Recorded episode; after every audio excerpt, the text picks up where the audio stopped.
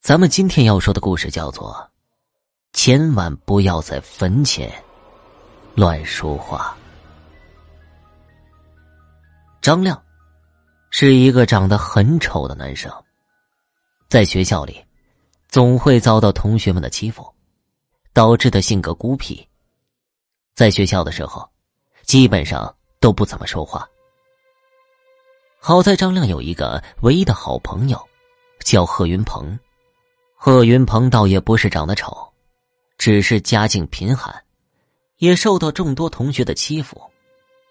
这天，同学又把张亮和贺云鹏脱光衣服捆绑在坟地上，然后大笑着离开。最后，两人挣扎着，这才解开了绳索。不过那个时候天已经黑了。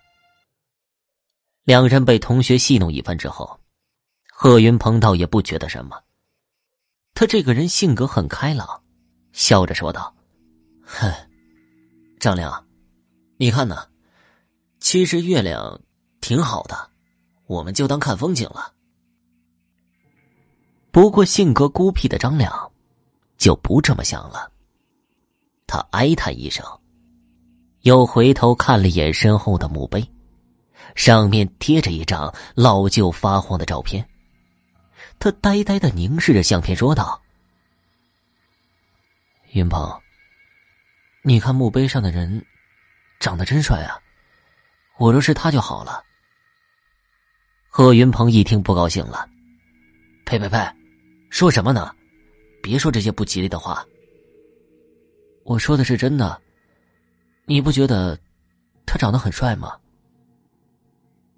贺云鹏回头看了看，嗯。是挺帅的，不过毕竟是个死人呢。你是知道的，我这副容貌，大家都歧视我。我真的希望，我就是他。若能真是这样，那就好了。贺云鹏看着月亮，没有再说话，只是无奈的摇了摇头。